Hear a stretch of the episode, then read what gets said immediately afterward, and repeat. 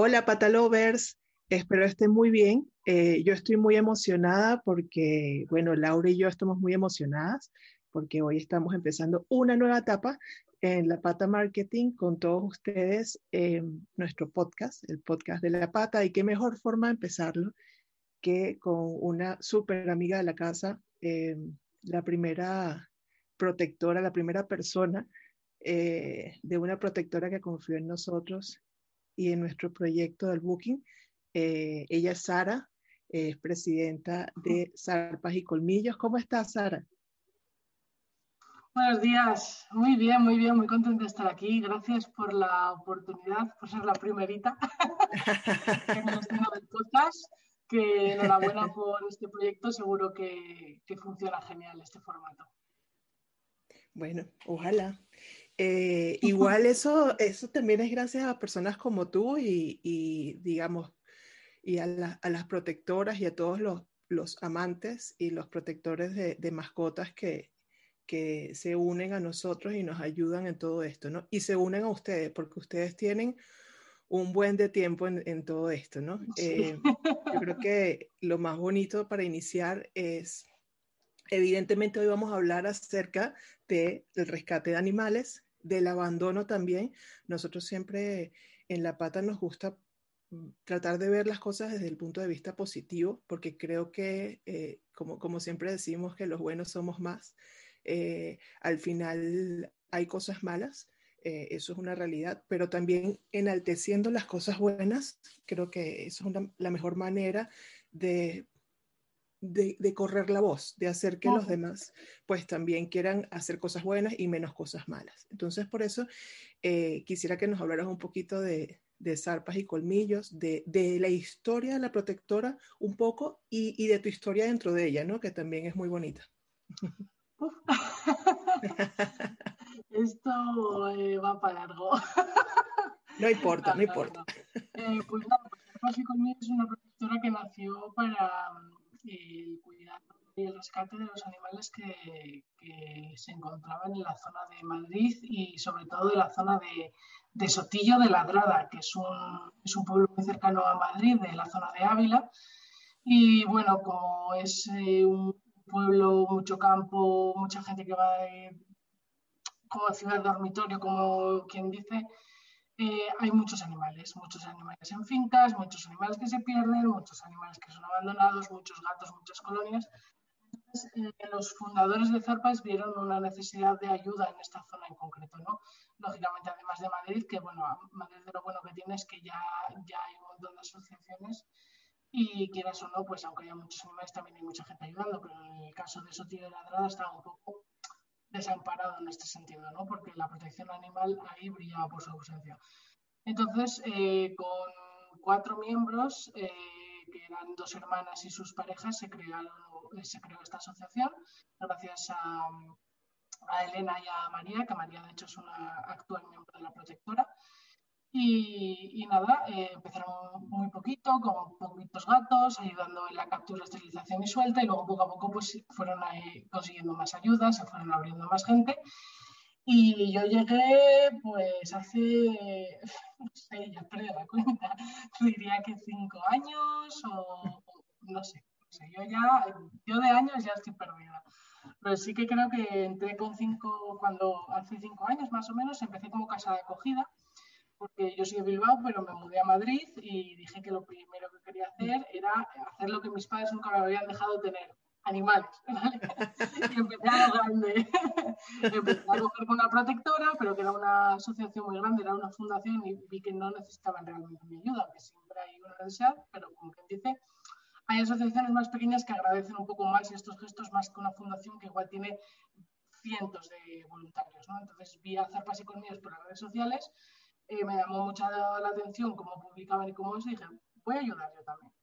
Y nada, empecé como casa de acogida con unos gatillos, eh, los fueron saliendo, me fui involucrando más, empecé haciendo, pues eso, a llevar las redes sociales, a hacer sorteos, mm, no sé, a aportar toda la ayuda que yo podía y al final una cosa llevó a la otra, empecé a hacer adopciones, eh, me metí en el equipo directivo como tesorera para llevar las cuentas, para ayudarles en ese sentido. Hacía un poco de todo, ¿no? Pero mm, lo que podía, vaya. bueno, luego surgió una situación en la que al final eh, los miembros de la protectora decidieron dejarlo eh, y la asociación se iba a disolver. Eh, esto fue al de menos de un año de yo entrar como voluntaria y bueno, aunque solo llevase, aunque no llevase ni un año, me había involucrado tantísimo que me pareció muy injusto que todo el trabajo que la protectora había llevado durante años se fuese todo por la borda porque no se quedase el equipo directivo. Entonces, en ese momento yo decidí coger las riendas, me hice ahí presidenta y junto a las voluntarias que decidieron apoyarme, pues tiramos hacia adelante y actualmente ese equipo de voluntarias con sus bajas o altas que se han ido modificando durante estos años, pues somos el equipo actual directivo de la protectora y ahí hemos seguido desde, desde entonces, ¿no? Es decir, mm, nos cayó un marronazo enorme no sabíamos ni dónde nos metíamos, pero creíamos que era lo mejor en pos de, seguir ayudando a estos animales que tanto lo necesitan y que, no se merecía la asociación perder todo, todo ese trabajo que llevaba a sus espaldas. Así que hasta hoy aquí seguimos, al pie del cañón.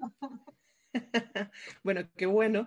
Eh, y, me imagino que fue, fue difícil, ¿no? Ese, ese, ese, reinicio de la protectora, pero de la asociación, pero al mismo tiempo un inicio tuyo y de, y de quienes estuvieron contigo al inicio, ¿no? Efectivamente. Sí, ese, esa parte. Sí, sí, es verdad que te da un poco de miedo porque al fin y al cabo hay muchas cosas que no sabes, aunque a esas alturas mm, lo que es la gestión de la protectora ya la llevaba prácticamente al 100% yo, pero es difícil porque al fin y al cabo eres tú la única responsable de todos esos animales, a diferencia de antes que tenías un apoyo, digamos, ¿no? Pero bueno, eh, fue difícil los inicios, eh, nos tropezamos muchas veces, pero bueno, así fuimos aprendiendo y hemos aprendido durante los años eh, cuando surgían ocasiones y situaciones que no sabíamos cómo afrontar, pero bueno, es así como, como lo conseguimos hacer y a día de hoy puedo decir que estoy bastante orgullosa de que somos de las protectoras que también hacemos las cosas bien, aunque nos haya costado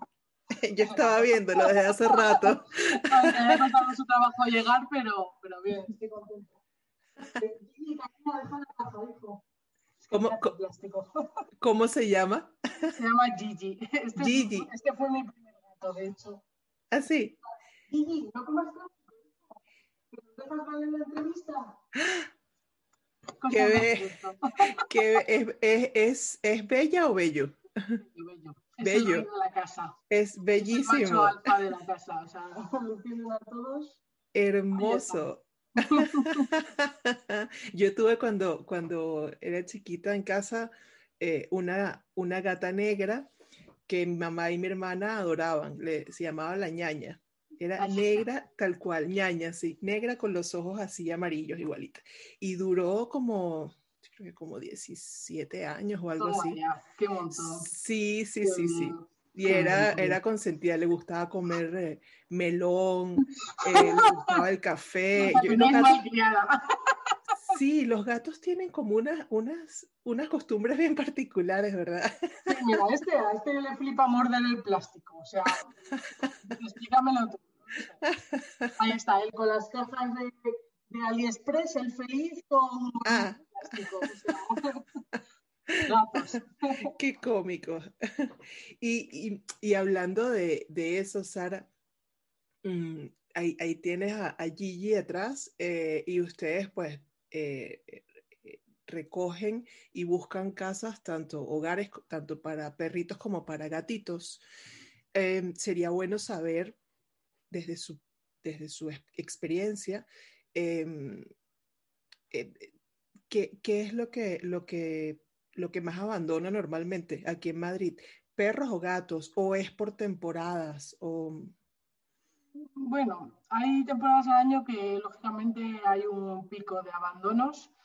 Eh, ahora mismo no te, lo puedo decir exactamente, pero bueno, para que te hagas una idea, eh, empezando desde enero, y en febrero empiezan los abandonos por los regalos de Navidad. Hoy en día todavía se sigue con la idea retrógrada de que una mascota es un regalo y todavía, de hecho, nosotros paramos las adopciones en festivos para que nuestros animales nos adopten durante esas fechas para que en dos meses cuando se arrepientan por el impulso de adoptar un animal eh, sea abandonado o se devuelva. Entonces, eh, Esa sería la primera fecha de picos de abandono, en el que los cachorritos bonitos que les empiezan a romper las cosas, a mearle las cosas, eh, a arañarle las cosas y son gatos, eh, terminan abandonados en las perreras o devueltos a sus protectoras. Entonces, esa sería la primera fecha.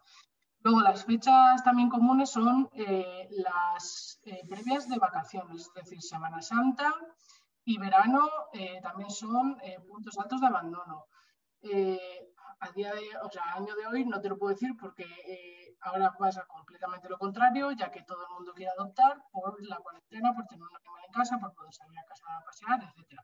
Pero generalmente hasta el año pasado, siempre antes de las vacaciones, las personas abandonan sus mascotas en vez de buscar una residencia o cualquier cosa antes de llevársela a, por sus vacaciones, que es absurdo, totalmente absurdo, pero bueno, es así. Otro, otra fecha también muy señalada es la del fin de la temporada de caza, mm. en el que los galgueros se deshacen de los perros que ya no les sirven. Eh, en el mejor de los casos te los puedes encontrar tú o los puedes ceder tú, en el peor de los casos aparecen muertos porque se han deshecho de ellos. Entonces, eso es otra, otra, para nosotras no, en el sentido de no tenemos un refugio y por tanto no, igual no entran tantos animales, pero por ejemplo en casos como una colaboradora nuestra, bueno, colaboradora, una protectora con la que solemos colaborar a veces, que es la Fundación Benjamín Benar, que está en Sevilla, que es una fundación enorme especializada en galgos y podencos, la cantidad de animales que llevan en esas épocas, o sea, es brutal. O sea, de decirte que igual le entran 40 galgos en un mismo día, o sea, es una... Entonces, en ese aspecto suelen ser los, los perros los más, los más, digamos, no como los más abandonados, pero sí igual los más resonantes, ¿no? Porque igual un gato no es tan llamativo, a ver, entiende menos, tan llamativo su abandono en el sentido de que tú a un gato lo sueltas y como quien dice, puedes decir que es un callejero, no tiene por qué ser un abandono. Hasta que se produzca el proceso de identificar que eso puede ser un abandono, hay diferentes pasos, pero un perro es muy fácil identificar que está abandonado, ¿no? No es normal encontrarte o sea, perros callejeros, normalmente o se han escapado, se han perdido o los han abandonado, pero es que con un gato, para las estadísticas es un poco más complicado en el sentido de que como hay gatos en la calle, la gente no relaciona con que pueda ser un abandono o una pérdida o lo que sea. Entonces, ahí está un poco la cosa. Generalmente son más perros que gatos por esa sencilla razón y generalmente porque está como mejor visto la adopción de gatos que de perros. De hecho, si te fijas ahí, las asociaciones específicas de perros suelen ser mucho más populares que las de gatos. Los gatos todavía hoy en día tienen un estigma ahí que nadie entiende, que los tienen muy negativizados cuando son mascotas eh, completamente espectaculares, pero bueno. Para gusto, ya sabes. Sí, e, e, es decir que e, ese dato no lo sabía, por ejemplo, que, que ahí reservas con respecto a la adopción de, gatos en, general, ¿no? y eh, hoy en día todavía hay gente que no quiere gatos negros. En 2021. Sí. La superstición.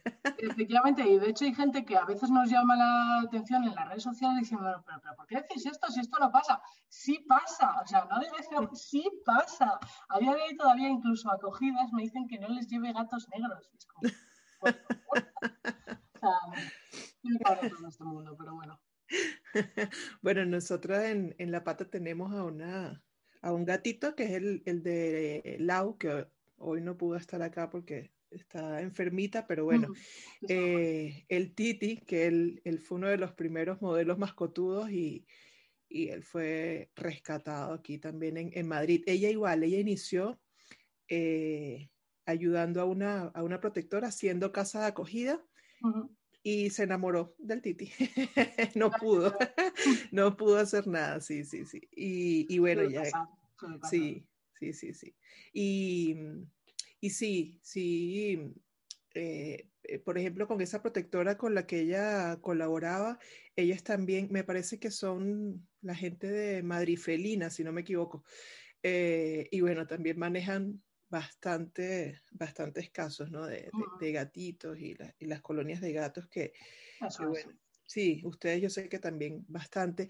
Em, con respecto a lo que estabas mencionando, eh, a final del año pasado, en diciembre, tuvimos la oportunidad de hacer una, una entrevista y, y, hacer también un, un, una entrada del blog acerca precisamente de eso, de, de cómo aumenta el abandono específicamente de perros durante la temporada de caza en España. Eh, entonces, eh, se ve como de, de, octubre a febrero, que es como en general, porque en cada, en cada zona es diferente, ¿no? Pero, pero pues por ahí es como... son esas fechas, sí. Sí, cómo, cómo aumenta y lo hicimos con Rescue Pets de Toledo y, y ellos dicen que allá ellas dicen que allá es terrible mm. cuando ya empieza eh, noviembre, diciembre.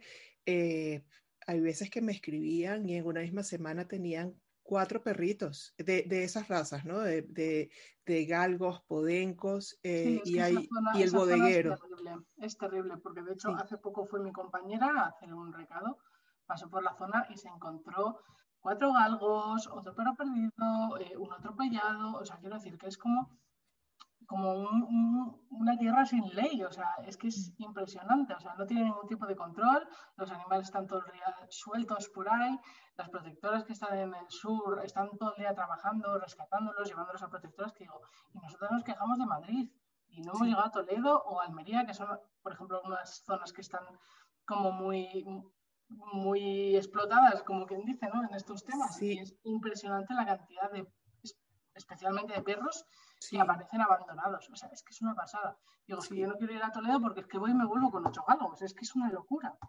Sí, es doloroso. Tú hablas con ellas y hay veces que, que están muy tristes porque a lo mejor recuerdo eh, el, en enero cuando recibieron, ustedes y, ellas recibieron la, el aporte de Amanova, ese día que fueron a buscarla. Eh, eh, em, eh, Beatriz, que, es una de las chicas de, la protectora, eh, bueno, que tenía que pasarme la foto para poder publicarla y todo, me decía que ese mismo día estaba destrozada porque de regreso de Madrid a Toledo eh, se encontraron, me parece que fueron dos perritos, no, estoy segura del número, pero bueno, lo cierto es que uno de los que se encontraron tuvieron que aplicarle eutanasia porque, porque estaba muy mal, o sea, ya Sí, que era la forma de ayudarla. Mm. Sí, sí, porque dice que las condiciones en las que los dejan eh, son deplorables. Eh, eh, de hecho, muchos le tienen heridas aquí arriba del cuello porque se supone que le pudiesen retirar los chips, ¿no? Entonces, para que nadie les denuncie y todo eso, les arrancan el chip y lo sueltan. Que bueno, que, a ver, sinceramente, de lo malo malo, prefiero que hagan eso a que me los ahorquen me los tiren a pozos. Claro. O sea, o les aten, es que lo que te digo son cosas verazas, quiero decir, es algo que se ve todos los días cuando es esta época, ¿no? Eh, me parece muy bien que te quieras deshacer, bueno, no me parece bien, entiéndeme, me parece muy bien, comillas, que te quieras deshacer de tu perro, pero no le quites la oportunidad de vivir, ¿no? Déjanos a los demás que al menos le demos una oportunidad. Lo malo, malo, prefiero que le arranques el chip y que lo sueltes para que yo lo encuentre, aunque no es la mejor forma, antes de que me lo mates, me le pegues un tiro, me lo ahorques, me lo pongas con bridas para que se muera de hambre. Eso es inhumano. O sea, ya me parece inhumano el hecho de la caza y de utilizarlos para la caza, matarlos porque ya no te sirvan, me parece lo peor de lo peor. sí. Las protectoras, mm, aunque no somos aquí las, las las recoge mierdas de los cazadores, antes de hacerlo, hay formas de hacerlo bien. yo si, me lo cedes, prefiero eso a que le tengas que arrancar el chip, que le tengas que matar, que le tengas que hacer lo que le tengas que hacer para deshacerte de él. Es horroroso. Es que me parece inhumano. Me parece eh, puto sádico de mierda hablando rápido y mal. No, en este tema todo es permitido, tranquila. Entonces, no, o sea, son cosas que nunca entenderé, pero bueno, en estos casos ya dices, mira, dame el perro, me da igual, dame el perro. Ya está. Yo quiero el bienestar del perro. Y obviamente no, podemos ser las prostitutas de los cazadores, pero es que llega un momento en el que o cedes o esos perros van a acabar muertos. Sí, sí, sí, es verdad. Em, y, de hecho las, lo más increíble es como ver poco los, los motivos, ¿no? Eh, ayer que te compartí los links que estaba, que estaba viendo de las cifras actualizadas en cuanto al abandono de, mascotas en España, perros y gatos. Em, estaba viendo el, del estudio anual que hace la Fundación Affinity y ahí hablaba de los motivos y me parecía como todos me parecían súper egoístas, ¿no? Yo, yo creo que eh, pueden haber momentos en los que eh, alguien, pues por motivos de, fuerza mayor, no pueda estar con su animalito y tenga que eh, regalarlo, buscar un sitio donde se pueda quedar. En, La Pata hay un, hay un modelito mascotudo que recientemente ingresó y mm, a él lo adoptaron eh, porque vivía con una señora que ya tenía, e, es una enfermedad que está relacionada con la demencia senil, entonces ya no podía tenerlo y, y, pues buscaron eh, casa para, para, los, para los perritos, que en este caso tenía. Esos son motivos que se entienden y que, bueno, hay que buscar ayuda para, para, para solventar. Pero los motivos por egoísmo, cuando, cuando tú ves en las estadísticas, aquí tengo las anotaciones, eh, el primer motivo eh, de abandono sigue siendo por camadas no deseadas. Eh, luego tienes problemas de comportamiento del animal, que ese sea el segundo motivo, es lo que tú estabas diciendo. Al final es, eh, lo tengo de regalo o me lo regalaron o se lo regalé a mi hijo o lo, regalé en casa y luego porque es un cachorro, porque es normal, sea perrito, sea gatito, que va a hacer cosas, que, que, va a morder, que va... Entonces, por comportamiento, sencillamente lo, lo, abandono o lo regalo. También tenemos otro caso en, en, La Pata de un perrito que afortunadamente hoy en día es muy feliz, pero ese perrito, eh, Sara pasó por, ya llegó a la tercera casa, que es donde se quedó, pero cuando era apenas un bebé de meses, eh, no, no, recuerdo si tenía cuatro meses o algo así, ya había pasado por dos casas, porque esas dos casas, sencillamente por el comportamiento del animalito, lo, regalaban, decían no, como si fuera un juguete, hasta que esta tercera chica escuchó en el trabajo que lo que le estaba pasando al animalito y dijo, no, démelo a mí y ya está. Y, ella... Es que es, mucho más fácil deshacerse del animal en vez de buscar una solución y, y ponerle un adiestrador. Claro. Sin ir más lejos, esta, semana hemos cogido un caso de una perra, de unos, de unos críos, porque son unos críos, que han adoptado a una perra, a un particular, el 30 de enero y el 7 de febrero una semana después se estaban deshaciendo de ella porque tenía problemas de conducta. Y en vez de ponerle solución, han cogido y han dicho. Sí. Ya está. Sí, un juguete roto. Un juguete sí. roto. Sí, sí, es, como eh, objetivizar, al, que al final es un ser vivo, al final no es un objeto. Y, sí, pero eso parece que hay gente que no cambia el concepto, es decir, es un miembro más de la familia, es un ser vivo, tiene sentimientos, no es ningún objeto, no es ningún regalo, no es ninguna mm, forma de, entretenimiento personal como puede ser una consola, ¿no? Es un ser vivo, entonces hay que tratarlos como tales. Está de la educación, si desde primeras no se les educa a la gente, a las nuevas generaciones, de la importancia de, los animales y de cómo les tienen que tratar y, y, que sean más empáticos, esto nunca, nunca va a avanzar y eso debería hacerse principalmente en casa y eh, de manera secundaria los ayuntamientos deberían de proporcionar ese tipo de información y ser mucho más conscientes de la situación actual porque si no nunca vamos a avanzar. Y es muy frustrante, ¿no? Porque mm, nosotros nos dejamos la vida en esto, que no es nuestro trabajo, eh, lo hacemos en nuestro tiempo libre y compaginamos con nuestro trabajo y nuestras vidas personales, que generalmente dejamos nuestras vidas y nuestros trabajos de lado para atender eh, todas estas necesidades es muy frustrante ver cómo tú te dejas todo, la piel, todo en esto y no cambia nada. O sea, durante todos los años que he estado no veo que haya ningún tipo de avance. O sea, estamos estancados y no avanzar hasta que la gente no, no, no haga una educación mucho más, más empática en, respecto al mundo animal. Es decir, y esto va a seguir así. Es decir, eh, tú, tú, hablas a nivel de casos y a nivel de cantidad de casos. Desde que tú ingresaste y que, y que tú formaste parte y luego refundaste la, la, la asociación, nunca ha bajado la cantidad de casos eh, eh, año tras año. No. no. veo, no veo que la gente sea más consciente, por ejemplo, de la importancia de la esterilización de sus mascotas, ya que cada dos por tres está la gente criando y dándolos en adopción que ahora venderlos son ilegales entre particulares, sí, pero los siguen repartiendo como chuches y a cualquiera y esos animales a saber a quién se los dan y a saber si los van a esterilizar o no. Entonces es una cadena. No me esterilizas, no te esterilizo, no te esterilizo y empiezan a salir más y más animales. En la calle, los, los gatos que les dejan salir a la calle tampoco los esterilizan y los dejan salir, que se pueden morir atropellados. Lo mismo. Es muy frustrante que la gente a estas alturas no aprenda ni se quiera, ni se quiera enterar, no les interesa. Ellos quieren un animal y punto. Sí, y, de eso que, mencionas, yo tengo una, una duda, quizás, quizás es bastante ignorante mi duda, pero bueno, es, es, totalmente ingenua, espero que lo entiendas. Eh, al hablar de, de, la esterilización, que yo sé que es una de las, de las eh, premisas de toda protectora, de toda asociación.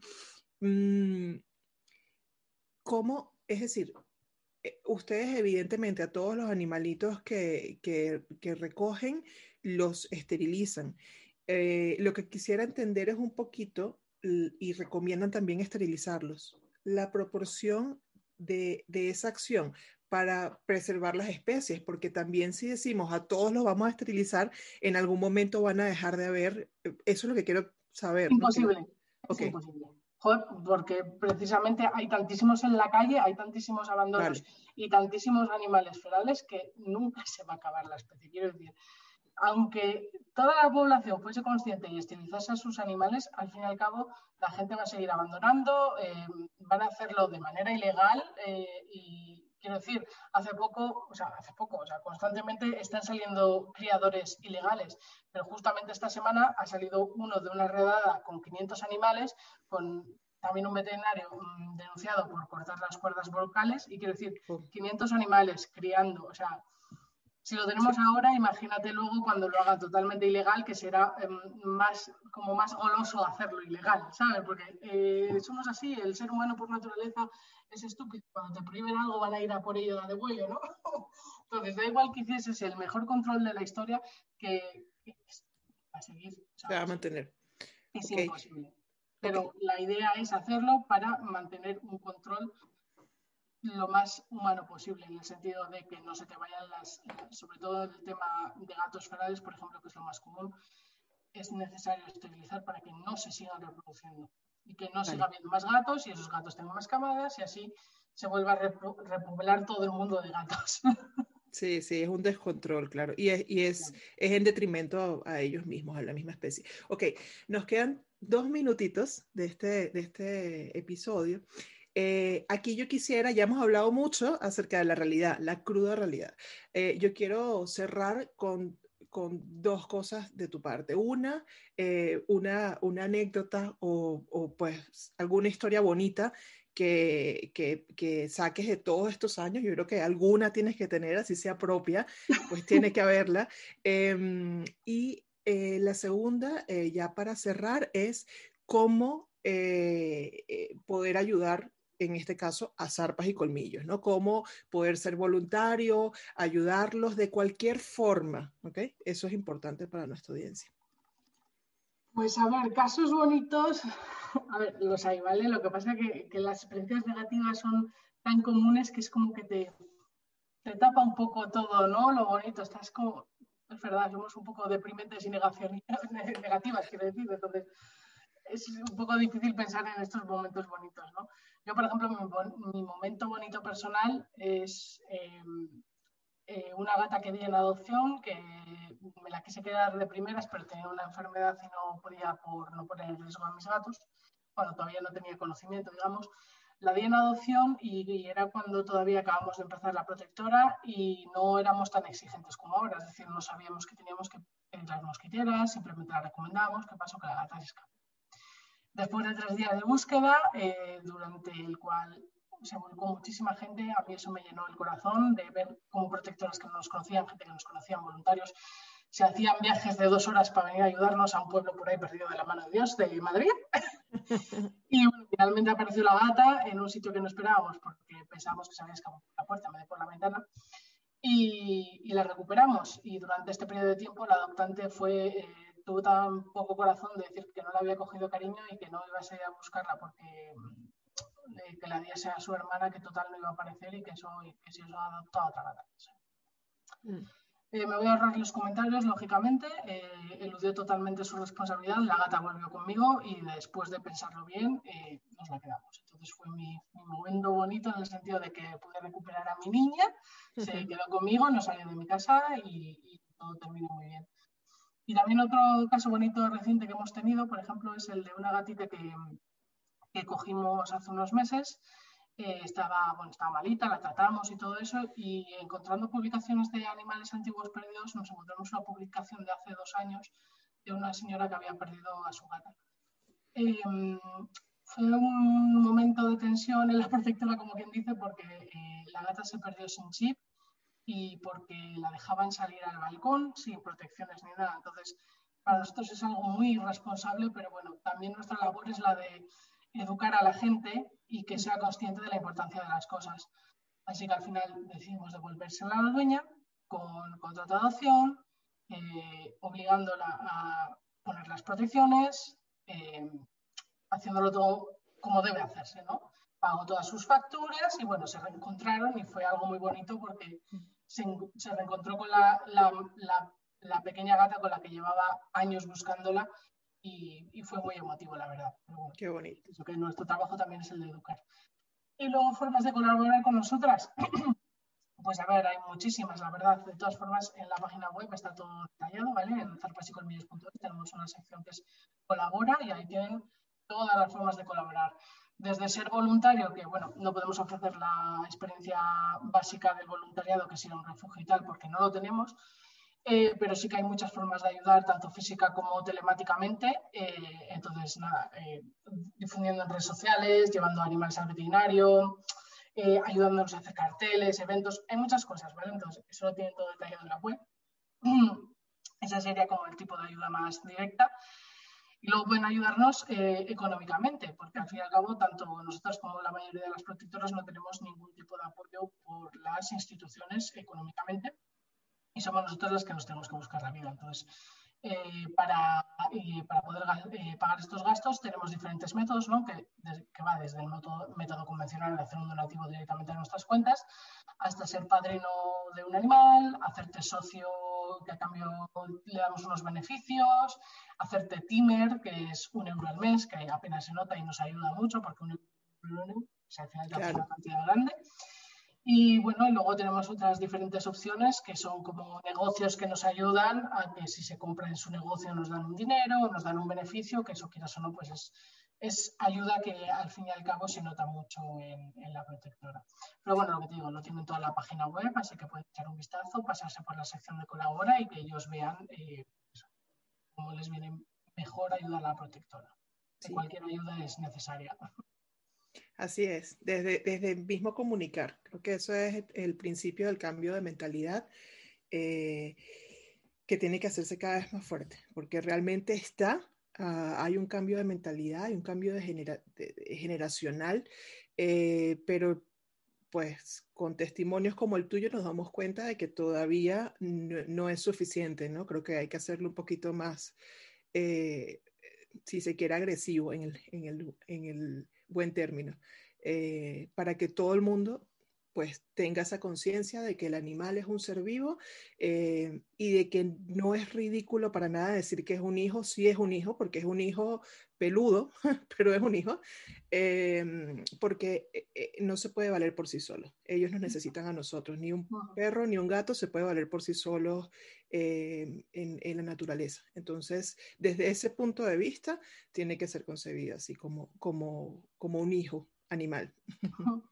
Eh, bueno, Sara, nada, eh, gracias por, por, lo que hacen, eh, a ti, a todas las muchachas de, de, Zarpas y Colmillos, y nosotros vamos a seguir ayudándolos en lo que podemos con nuestro granito. gracias por formar parte de este primer episodio. Seguro vendrán más, va a ver, ya, ya cuando se recobre un poquito nuestra vida normal, seguramente podremos hacer incluso en alguna casa de acogida, allí podemos como ir trabajando en todo esto, ¿no? Sí. sí. porque la idea es, eh, creo que lo que nos une desde el principio es poder enaltecer siempre la labor de ustedes. Ese es el trabajo, creo que es lo más importante de lo que hacemos, más allá de cualquier aporte económico que se pueda conseguir, creo que el, enaltecer y el comunicar constantemente lo que hacen personas como ustedes, ese es el mayor aporte que podemos dar personas como nosotros que no estamos en el día a día con ustedes. Pues muchísimas gracias por invitarnos y nada, yo estás encantadas de participar todo lo que montéis. Estamos ahí Estamos encantadas. igual, igual nosotras, ya. Somos, somos una familia, como decimos, la familia de los patalovers. somos los patalovers. Sí, sí, sí. Así es. Bueno, espero que hayan disfrutado de este episodio y nada, será hasta la próxima oportunidad. Sara, en el próximo, para que sepas, eh, son dos mensuales y eh, el segundo de cada mes va a ser eh, con tips de adiestramiento canino de nuestros amigos de Educadoc. Entonces, eso es muy importante, sí, porque sobre todo los, los animalitos, los perros, porque ellos entrenan e, es, a perros, eh, pues los perros que rescatas, ¿no? Saber cómo, cómo hacerlos superar sus miedos, muchas veces son renuentes a sociabilizar con otros perros, tienen miedo a las personas, hay una cantidad de, a quedarse solos también. Entonces, eso creo que nos va a ayudar mucho. Entonces, cada segundo episodio de cada mes va a ser con ellos. Estupendo. Pues lo pasaremos a los adoptantes porque es algo muy, muy necesario para todos.